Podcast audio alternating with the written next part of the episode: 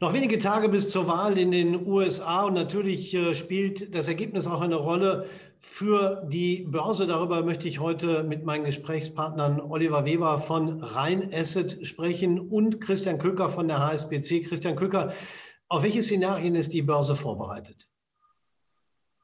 Vorbereitet, denke ich, ist man auf viele Szenarien.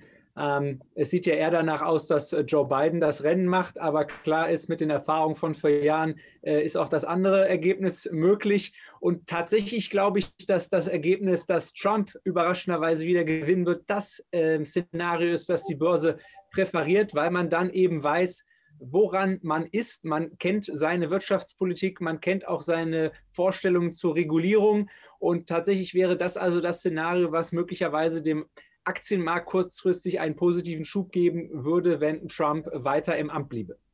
Und Eva Weber, man schaut ja auch mal gerne auf verschiedene Branchen, ob die profitieren oder eher darunter leiden. Welche Analyse haben Sie da? Ja, da müssen wir uns tatsächlich das Wahlprogramm mal anschauen. Und äh, auf den ersten Blick gebe ich dem Christian Köker recht, äh, dass Trump wahrscheinlich erstmal der Amerikansbörse Liebling ist.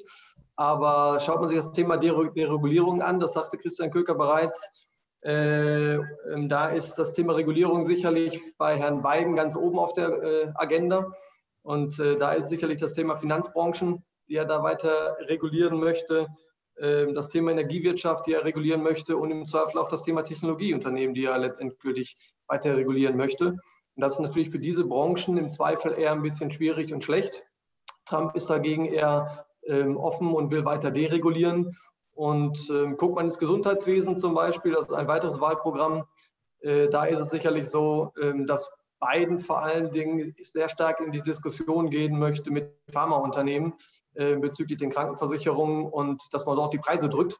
Und auch das ist sicherlich letztendgültig eher mal negativ äh, für die Seite. Was positiv ist, wenn Biden an die Macht kommt, äh, ist sicherlich das Thema CO2-Neutralität. Das heißt also auch hier ein Wahlspruch von Biden, er möchte, dass die USA 2050 CO2-neutral ist.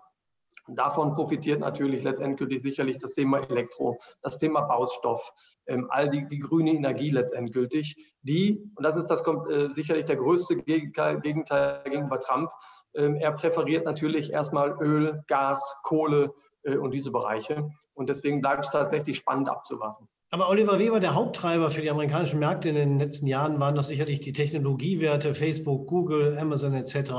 Äh, was ist denn mit denen? Geht die Wahl an denen vorbei oder spielt es da auch eine Rolle? Nein, also ich glaube schon, dass äh, Biden wirklich dort etwa, regulieren möchte. Ich kann mir aber vorstellen, offen gesprochen, ich glaube, politische Börsen sind das eine, ich glaube, wenn die Technologieunternehmen letztendgültig sind gut aufgestellt, die meisten, ähm, sie haben gute Bilanzen letztendgültig, das Wachstum ist weiter da. Äh, wir sehen tatsächlich einen dieser Megatrends mit äh, Digitalisierung. Ich glaube tatsächlich, es könnte kurzfristig etwas äh, ruppelig werden. Meines Erachtens ist das aber kein Trend, der durch die Wahl in den USA gebrochen wird. Wenn man das sieht, Trump kam letzte 2016 an die Macht. Äh, er war ganz stark ähm, optimistisch für Öl, Gas, Fracking. Und wenn man sieht, welche äh, Branche sich in den letzten vier Jahren nicht gut entwickelt hat, dann war es sicherlich gerade diese. Also dahingehend ist das sicherlich eine wichtige Wahl. Aber die Unternehmen sind, glaube ich, flexibel genug, sich auf viele Dinge einzustellen. Ja, die Technologiewerte sind ein wesentlicher Faktor für die Börse und die Nervosität da, Christian Köckers, haben wir Anfang der Woche bei SAP gesehen, nimmt zu. Ist das ein Vorbote weiterer schlechter Meldungen? Ja, es ist sicherlich auch abzuwarten. Äh, Regulierung ist das eine und äh, Steuern sind das andere. Äh, Biden gilt ja so ein bisschen als derjenige, der möglicherweise auch Steuersenkungen wieder rückgängig machen würde. Das ist erstmal grundsätzlich ja schlecht für äh, die Wirtschaft und auch für die, für die Börse. Bei äh, den Tech-Werten ist sicherlich auch äh, die Frage, ähm, gibt es weitere Überlegungen hinsichtlich Zerschlagungen, äh, hinsichtlich ähm, der Begrenzung von Monopolen. Das kommt aber da nicht nur aus der US-Wahl, sondern das kommt möglicherweise auch aus Europa. Und ähm, die Volatilität bei den Tech-Werten, muss man natürlich sagen, ist historisch immer etwas größer als in der, wenn man so möchte, Old Economy. Äh, das sieht man auch, wenn man mal den Nasdaq vergleicht mit dem Dow Jones oder mit dem S&P 500.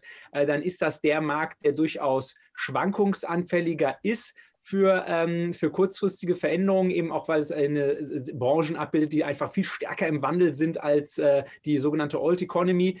Ähm, aber das ist natürlich auch gerade äh, nicht unbedingt immer nur als Malus zu sehen. Dadurch bieten sich natürlich auch immer gute Einstiegschancen sowohl für, für Trader als auch für langfristige Anleger. Und das haben wir jetzt in diesem Jahr auch gerade gesehen, dass diese stark schwankenden Unternehmen dann auch sehr viel Zuspruch beim Anlegerinteresse gefunden haben.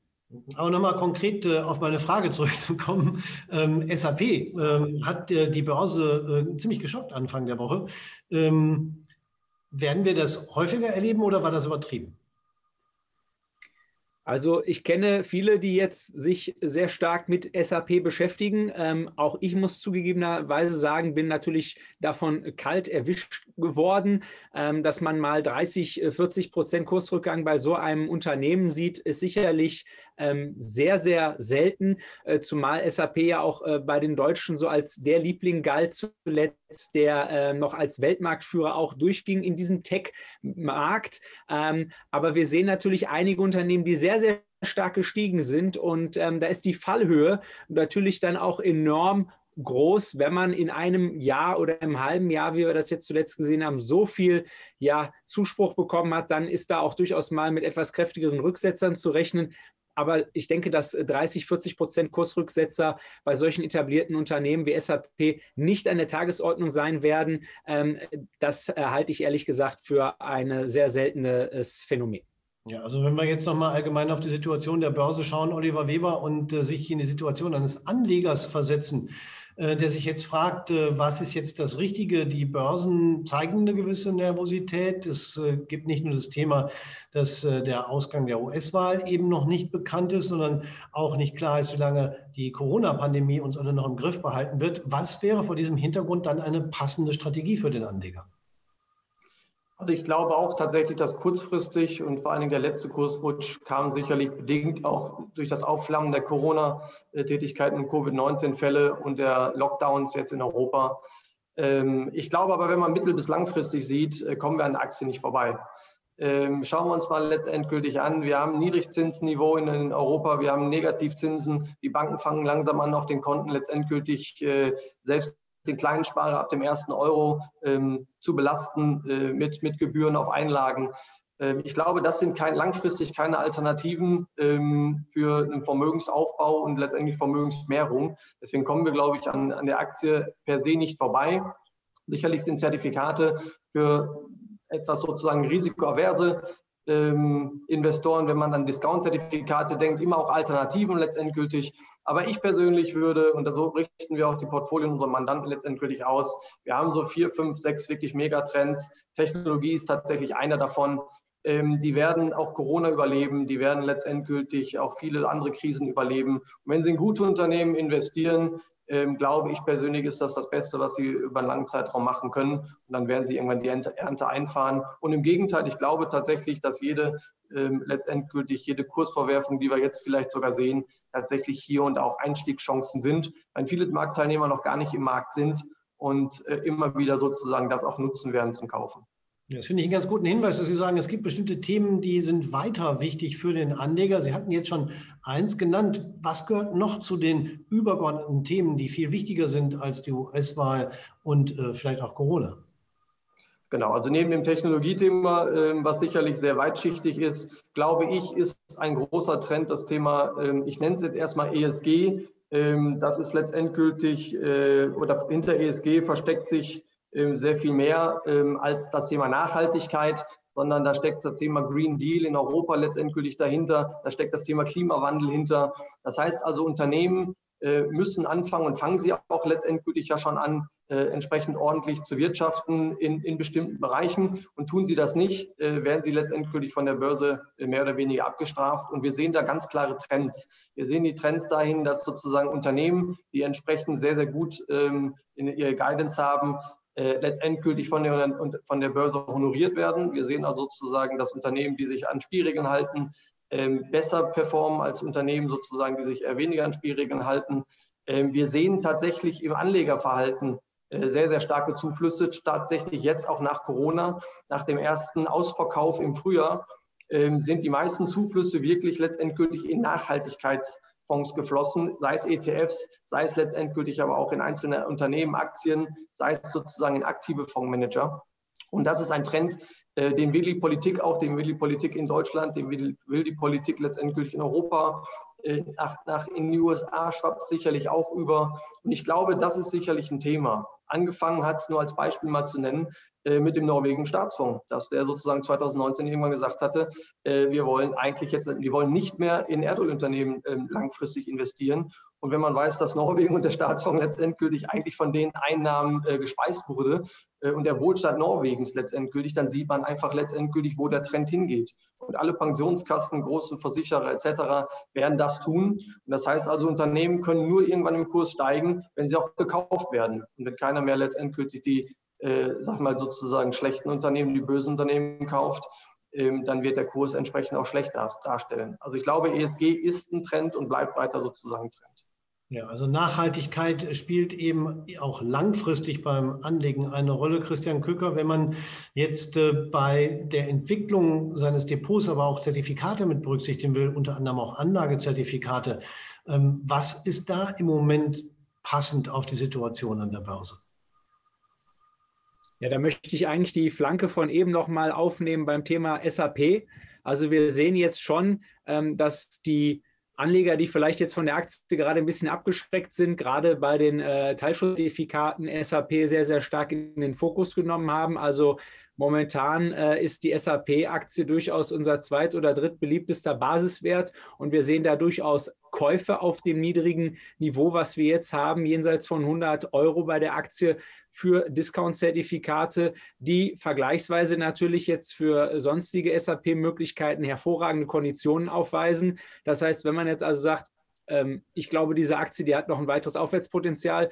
Ähm, ich bin mir aber nicht ganz im Klaren darüber, ob die Unsicherheit äh, nicht fortbesteht. Ähm, dann kann man momentan mit einem SAP-Discounter auf Sicht von 10, 11 Monaten bei einem Discount von 23 Prozent, also ich habe einen Risikopuffer von 23 Prozent, etwa 6 bis 7 Prozent PA-Rendite erzielen, ohne dass die Aktie dafür steigen müsste. Und äh, das sind so Produkte, die dann nach solchen singulären Events, wie wir sie jetzt bei SAP gesehen haben, dann eben in den Depots auch äh, konservativer und klassischer, ich sag mal, äh, Vermögensstrategien dann auch Einzug halten. Und ansonsten haben wir aber auch davor gesehen, wenn man mal jetzt von Einzelthemen weggeht, ähm, wir hatten eine sehr lange Seitwärtsphase im Markt bei relativ hoher Volatilität. Also es ging immer rauf und runter, rauf und runter, aber es war ein Seitwärtsmarkt.